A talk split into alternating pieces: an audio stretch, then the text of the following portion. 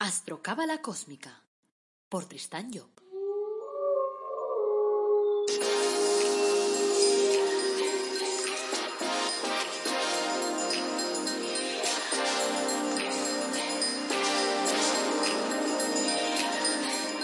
Astrocábala Cósmica, episodio 130. Te brindo una calurosa bienvenida a Astrocábala Cósmica, el programa en el que hablamos de reflexiones cósmicas, de astrología cabalística y de cábala, y lo hacemos de forma amena, directa, clara, que lo puedas entender y sobre todo que lo puedas aplicar a tu vida. Este es el episodio 130, es lunes 31 de marzo de 2021. Esto es Reflexiones Cósmicas y hoy hablaremos de la parábola del sembrador ya verás que le vas a sacar ahí eh, un poco de zumo, ahí un poco de, de, esencia para tu vida, porque ya sabes que todo lo que hago yo es poner las cosas en práctica siempre, decir las cosas de forma en que puedan ser prácticas, no que sean rollos patateros y tal, entelequias, nada de eso, todo práctica. Soy Tristán Job, tu astrólogo, cabalista y escritor cósmico, y llevo más de 30 años inmerso en estos temas. Antes de arrancar el tema de hoy, quiero recordarte que en mi web tristanyo.com podrás pedir consulta conmigo para que podamos trabajar tu carta astral, para que te pueda ayudar a redefinir tu objetivo de vida, a saber cómo salir de tus problemas, a saber cuáles son las herramientas con las que has venido a esta vida. Eh, recuerda que yo siempre busco la parte positiva de las cosas, o sea, que nada de tener miedo, que a veces la gente me dice, ay, es que si me dices algo negativo me asustas. Yo no digo nada negativo, yo solo digo cómo utilizar las herramientas coherentemente y siempre es positivo. También vas a encontrar en esa web, pues, eh, productos de crecimiento personal, que además son únicos, o sea, que no los hay en el mundo mundial, como el árbol de la vida personalizado o los ángeles de la cámara, por ejemplo. Además, estoy preparando un curso que va a ser el más completo del mundo mundial sobre la astrología cabalística. Así que, si te apuntas a la lista de prelanzamiento, te iré informando de todo lo que se va cociendo. Y así además podrás ayudarme a decidir y, a ver a ver qué, pues, qué es lo que hago en el curso, qué pongo en el curso. Apúntate en tristanyo.com barra astrocurso. Fácil, ¿verdad? Bueno, vamos ya al lío. Hoy voy a comentar la parábola del sembrador y voy a utilizar para eso un texto de mi padre Kabalev que escribió en su libro El poder del maestro interior, en el que lleva a cabo, a mi entender, una de las mejores interpretaciones que se han realizado de los evangelios. Tengo que recordar que para mí los evangelios y para mi padre tampoco no se trataba de un texto que pertenezca a ninguna iglesia y por lo tanto no es un relato religioso, sino un relato simbólico y en todo caso un relato cabalístico que nos ayuda a comprender mejor nuestro camino evolutivo. La parábola del sembrador se relaciona con nuestro estado evolutivo y vemos en ella cómo vamos avanzando para poder mejorar día a día, aunque a veces el trayecto pues se ponga difícil.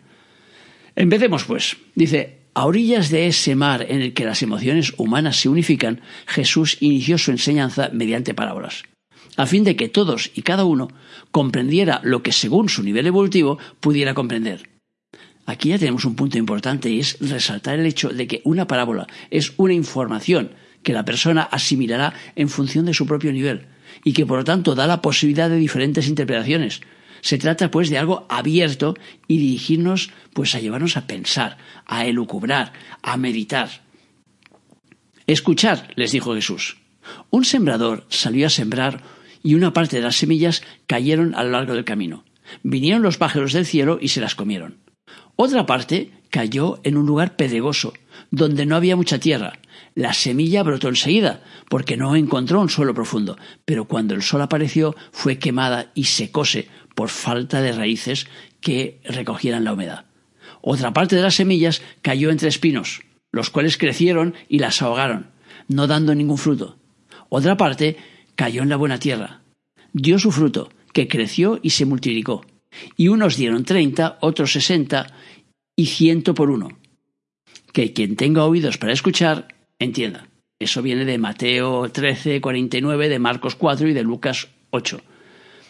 Los apóstoles se quedaron perplejos ante esa manera nueva de difundir la enseñanza, y cuando estuvieron solos se acercaron al maestro y le preguntaron Oye, ¿qué significan esas palabras oscuras que has dirigido a la multitud? Y el maestro respondió a vosotros os ha sido dado conocer los misterios del reino de los cielos, pero a la muchedumbre esos misterios les serán presentados en forma de parábolas, de modo que quienes deseen realmente entrar en el reino puedan discernir el significado de la enseñanza y encontrar el camino, mientras que los demás serán confundidos porque verán sin ver y oirán sin comprender, a fin de que se cumpla la ley según la cual a quienes poseen se les, les será dado en abundancia, pero a quienes no tienen les será quitado lo poco que van a poseer. La referencia a quien posea se le da más es una cuestión de lógica, ya que en la Edad Media ya se nos decía que para generar oro los alquimistas necesitaban tener una pequeña porción de oro. Y sucede lo mismo en nuestro cuerpo, o sea que para poder asimilar el hierro de las lentejas, tu cuerpo tiene que tener hierro, si no, no lo puede asimilar. O sea que si no es imposible. Así que podríamos entender que, por ejemplo, para ser prósperos tenemos que acercarnos a la prosperidad. Por eso dicen aquello de el dinero genera dinero.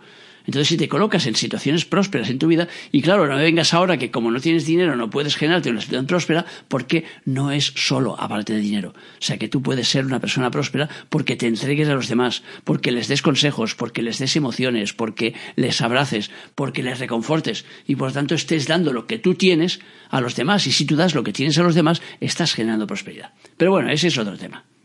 Así la enseñanza de Cristo iría dirigida al corazón de los seres humanos y a la educación de sus sentimientos, porque es en el corazón de cada persona donde Cristo ha establecido su reino, y allí es donde de alguna forma tendría que desarrollarse la obra. El nuevo estilo de enseñar despertó entre los apóstoles una gran agitación y se dirigieron a su maestro para pedirle que les interpretara la, la parábola que acababa de decir. Y entonces él dijo, decidme primero cuál es la interpretación que le dais vosotros. Pedro tomó la palabra para decir, Maestro, Hemos discutido acerca de interpretación y aquí lo que yo pienso. El sembrador es el predicador del Evangelio y las semillas son la palabra de Dios. Los granos caídos a lo largo del camino representan a los que no comprenden la enseñanza. Los pájaros que se comen las semillas caídas en el suelo endurecido representan a Satán, que se apropia de lo que ha sido sembrado en el corazón de esos ignorantes. Los granos caídos en suelo pedregoso y que germinan rápidamente representan a las personas superficiales e irreflexibles, que al oír la buena nueva reciben el mensaje con alegría, pero no teniendo la verdad en ellos, ni raíces profundas en su comprensión, su devoción no resiste ni a las tribulaciones ni a los cambios. Cuando las dificultades aparecen, esos creyentes tropiezan y sucumben ante la tentación. Los granos caídos entre los espinos representan a los que escuchan realmente la palabra, pero que permiten que las preocupaciones por lo mundano y la naturaleza engañosa de las riquezas ahoguen la voz de la verdad y la hagan entonces estéril. Los granos caídos en la buena tierra y que han dado su fruto, según eh, treinta, otros sesenta y otros cien veces, representan las gentes que han oído la verdad, que han recibido eh, esa verdad en diversos grados, según sus dones intelectuales, y la han manifestado a su vez con más o menos intensidad. Después de haber escuchado a Pedro, Jesús preguntó si alguien más tenía otras versiones que ofrecer. Y entonces Bartolomé tomó la palabra para decir, reconozco que hay buenas cosas en la interpretación dada por Pedro, pero no estoy enteramente de acuerdo con él. Mi interpretación es la siguiente. Las semillas representan el Evangelio del Reino y el sembrador son sus mensajeros. Los granos caídos a lo largo del camino en suelo duro representan a los que han oído pocas veces las cosas del reino, a los que son indiferentes al mensaje y a los que han endurecido sus corazones. Los pájaros del cielo que comen los granos caídos en el suelo pedregoso representan los hábitos de la vida, la tentación del mal, los deseos de la carne. Los granos caídos en suelo pedregoso representan las almas emotivas, tan rápidas a recibir una nueva enseñanza como a renunciar a la verdad cuando se ven confrontados con las dificultades y con las realidades que una vida conforme a esa verdad va trayéndoles hacia el camino espiritual. Los granos caídos entre los espinos representan a los que se ven atraídos por las verdades del reino y están deseosos de seguir la enseñanza, pero se ven impedidos por su orgullo, la envidia, las ansiedades, las ansiedades que, que genera pues la vida humana. Los granos caídos en buena tierra y que han germinado y han dado fruto, como 30, 60 y 100, representan los granos naturales y variados de aptitud para comprender la verdad y para responder a las enseñanzas espirituales en los hombres y mujeres poseyendo dones diversos de iluminación espiritual. Siendo las dos versiones muy parecidas, Jesús preguntó si alguien más quería tomar la palabra. Y fue Tomás quien la reclamó. Hermanos, dijo, yo creo que esta parábola ha sido explicada para enseñarnos una sola y gran verdad, que es la siguiente. Cualquiera que sea la fidelidad y eficacia con que ejecutemos nuestra misión divina, el éxito de nuestra enseñanza del Evangelio del Reino no será conforme, o sea, no será uniforme, y la diferencia de resultados provendrá directamente de las condiciones inherentes a las circunstancias de nuestro ministerio, condiciones sobre las cuales tendremos poco o ningún control. La discusión sobre las parábolas y su sentido se prolongó durante horas, y al final Jesús tomó la palabra para decir que la parábola del sembrador se refería a dos cosas. Primero, era una recapitulación de su propio ministerio hasta el momento, y una previsión sobre lo que le esperaba en el resto de su vida. En segundo lugar, era también una alusión a lo que los, los, apóstoles y los demás mensajeros del reino podían esperar de su ministerio, de generación en generación y con el paso del tiempo. En efecto, en la interpretación dada por los apóstoles, olvidaron incorporar al sentido de la parábola el factor tiempo. En el itinerario seguido por el sembrador, vemos que la tierra en la que derrama sus semillas va siendo cada vez más propicia. Primero es el camino del suelo duro, donde la verdad espiritual no puede arraigar. Después el suelo pedregoso, donde la planta puede crecer, pero no enraizarse. Luego la tierra ya es capaz de fecundar, pero ocupada por espinos, pues tampoco da su resultado. Y finalmente las semillas caen en la buena tierra. El ministerio de Jesús y el de sus seguidores pasaría por esas cuatro fases. Encontrando primero a gentes que pueden ser calificadas de suelo duro, después encontraría a los que pueden ser llamados pedregosos, más tarde vendrían los espinos y finalmente aparecería la buena tierra, de acuerdo con la ley de que los últimos serán los primeros. Nosotros no vamos a escapar a esa regla y en ningún momento de nuestro ministerio pues eh, nos tiene que alcanzar el desaliento, porque debemos recordar y cuando digo ministerio, evidentemente, estamos hablando de la vida en general. Debemos recordar que la palabra del sembrador, o sea, debemos recordar esa palabra del sembrador, o sea, con la seguridad de que después del suelo duro, si seguimos firmes en la labor que estamos realizando, vamos a acabar encontrando la buena tierra. Eso es lo que al final nos dice. Por lo tanto, ¿Ahora de qué se trata? Pues de que te preguntes en qué parte de tu evolución estás. Si tus proyectos se están encontrando con el suelo duro o están encontrando ya la buena tierra o están en el tránsito intermedio. Y cuando digo proyectos me refiero a cualquier apartado de tu vida, el sentimental, el familiar o el profesional o lo que sea. Por eso, en, este, en esta parábola, lo que estaba tratando de explicar Jesús es que todo pasa por distintas fases, igual que lo explicamos en Cábala. Tenemos cuatro tiempos en los que nosotros vimos las cosas, la plantación, la interiorización, la exteriorización y el fruto.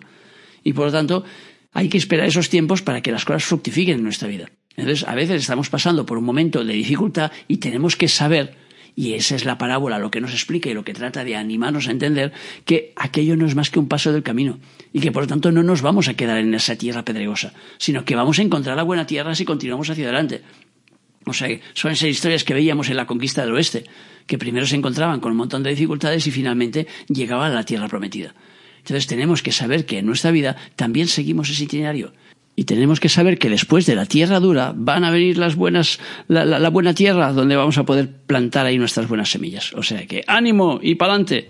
Bueno, hasta aquí el tema de hoy. Gracias como siempre por escucharme, por seguirme, por valorarme en las redes sociales y por seguir pues todo el, tema que, que, encuentras ahí en mi página web. O sea que tienes una membresía con tres niveles, uno de ellos es gratuito y el otro te brinda la posibilidad de hacerme preguntas todas las semanas y en el tercero puedes tener una consulta directamente conmigo.